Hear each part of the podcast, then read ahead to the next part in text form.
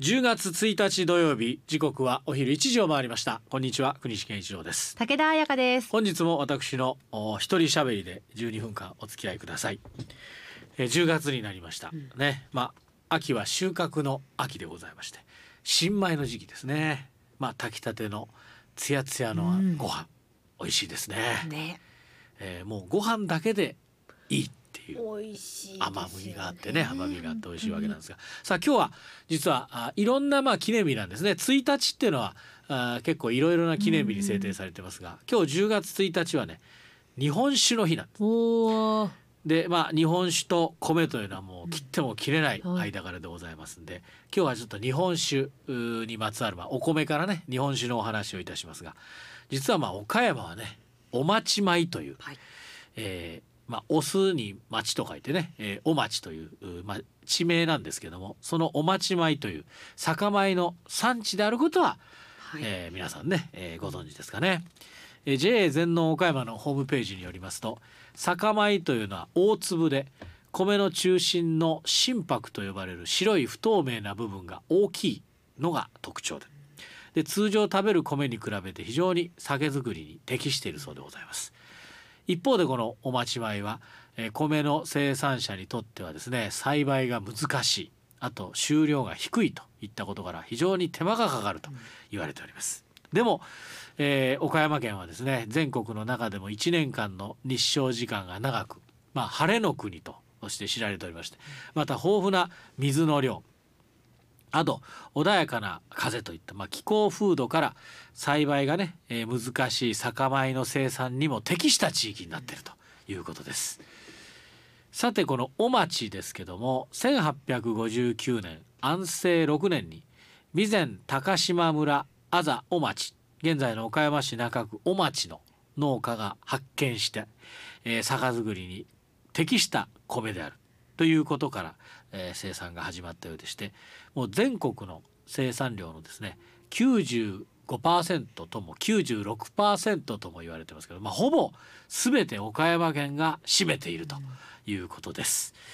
えー、まあ先ほども少し紹介しましたけど栽培が難しいことから一時は生産量が減少しましてね幻の米と呼ばれるようになったんですけど酒蔵の根強い要望によって再び生産量が回復していきまして近年では広く全国の酒蔵に愛用されるようになっているということです。でこう栽培だけじゃなくて酒造りも難しいこのお待ち米なんですけども大吟醸に用いられることが主流だったんですが最近ではお町特有の膨らみのある味わいを生かした柔らかな純米酒なども増えているそうでございます。あとお町はですね、えー、現在広く普及している酒米山田錦、うん、ね聞いたことある、はい、あと百万石。のルーツとなった品種ということです、そのルーツになってはい、というふうに掲載されてます。で、えー、まあ今日は日本酒の日。えー、1978年昭和53年に日本酒造組合中央会が制定しています。でなぜ今日なのかと、えー、理由は2つあるですね。一つは多くの蔵で酒造りが始まる時期だということです、えー、日本酒業界ではね一般的な年度とは異なる。例えば一般的だったら、えー、2022年度は4月から始まりましてね、えー、来年の3月いっぱいまでですけども日本酒の業界はですね、えー、普通の年度とは異なる毎年7月から翌年の 6, 月6月までが年度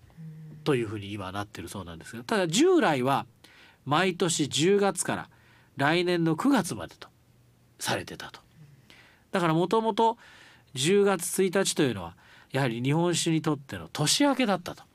以前はね、えー、いうことなんです。その理由から、えー、今日10月1日が日本酒の日になったとのことでございます。あと、えー、日本酒造組合中央会のホームページを拝見しますと乾杯というのはね神の前でつまり神様の前で人々は心を一つにする願いが込められてる。乾杯という言葉にはね。で伝統を重んじる日本人だからこそ乾杯まあいろんなお酒で乾杯はしますけどもその神様の前でね人々が心を一つにする瞬間に、えー、杯を交わすならば日本酒でやりませんかというふうにも、えー、書かれております。さて、えー、岡山県のですね酒造組合のホームページ拝見しましたら岡山県内に造り酒屋、まあ、つまりこの酒造組合所属ということになるでしょうけどこれが何件あるかということなんですね。かなりありますよね。何件あるかと。40件。書いてありました。はい。まああの全てはね、えー、だーっとこう紹介することができませんから、まあいくつか、えー、紹介しますけど、例えばまあまあそれこそエリアによっても違いますけど、宮下酒造さん、はい、年森酒造さん、うん、あと室町酒造さん、うん、菊池酒造さん、ねこれあの玉島にあります。三千とかね。あと平木酒造さん。ねそれから白菊酒造さん。それから三光正宗、えー、辻本店。ね、えー、それからあ良い起源、ね、あと法烈酒造。あと越智酒造場。森田酒造。三冠酒造、えー、あと十八盛り酒造とか。あと漫才酒造とかですね、えー、などなどあります。はい、その他にももちろんございますがね紹介できなかったところはごめんなさい。まああのとにかく日本酒というのは米と水の芸術作品でございましてね、えー、米の磨き具合で、お酒のランクが変わってくるということでございます。で酒の作り方っていうのは大きく分けて、えー、醸造酒あじゃあごめん銀銀醸酒それから純米酒あと本醸造酒、大きく分けてこの3つになります。ね、えー、純米酒。つまり米と米麹と水のみで作るということですね。で、えー、つまり、えー、純米吟醸というのもあります。これもさっき言った米と米麹と水のみで作ると。だからぎぎ、えー、純米吟醸酒。あと純米大吟醸酒、ね、これは、えー、純米酒と吟醸酒を合わせ持った特徴があります。はいはい、で吟醸酒と本醸造酒はそこに醸造アルコールというのを加えるものが多いということになりますね。えー、違いはあの米の磨き具合になります。先ほどから言ってますが、磨けば磨くほどこう味わいは淡麗で、えー、すっきりしていきまして、えー、華やかな香りが楽しめるということでございまして私はあの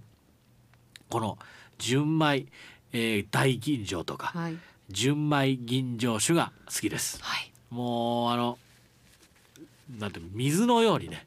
えー、澄んでまして、うんうん、すっきりした、はい、えー、味わいでね、うん、だけどこう香りが良くてねもうある意味危険ないや本当ですよ。ぐらい、うん、えー、飲み過ぎてしまうぐらいなまあ美味しさがあるということで、うん、喉越しが良くてね、ね、まあやはり冷やでいきたいですね。はい、すね。純米吟醸酒はね。はい、はい、えー、ということでございますけども。で、ね、今でこそねあの居酒屋さんとかに行くと岡山の地酒は、えー、岡山県内各地のお店にいくつかね銘柄置いてるんですけども僕があの岡山に来た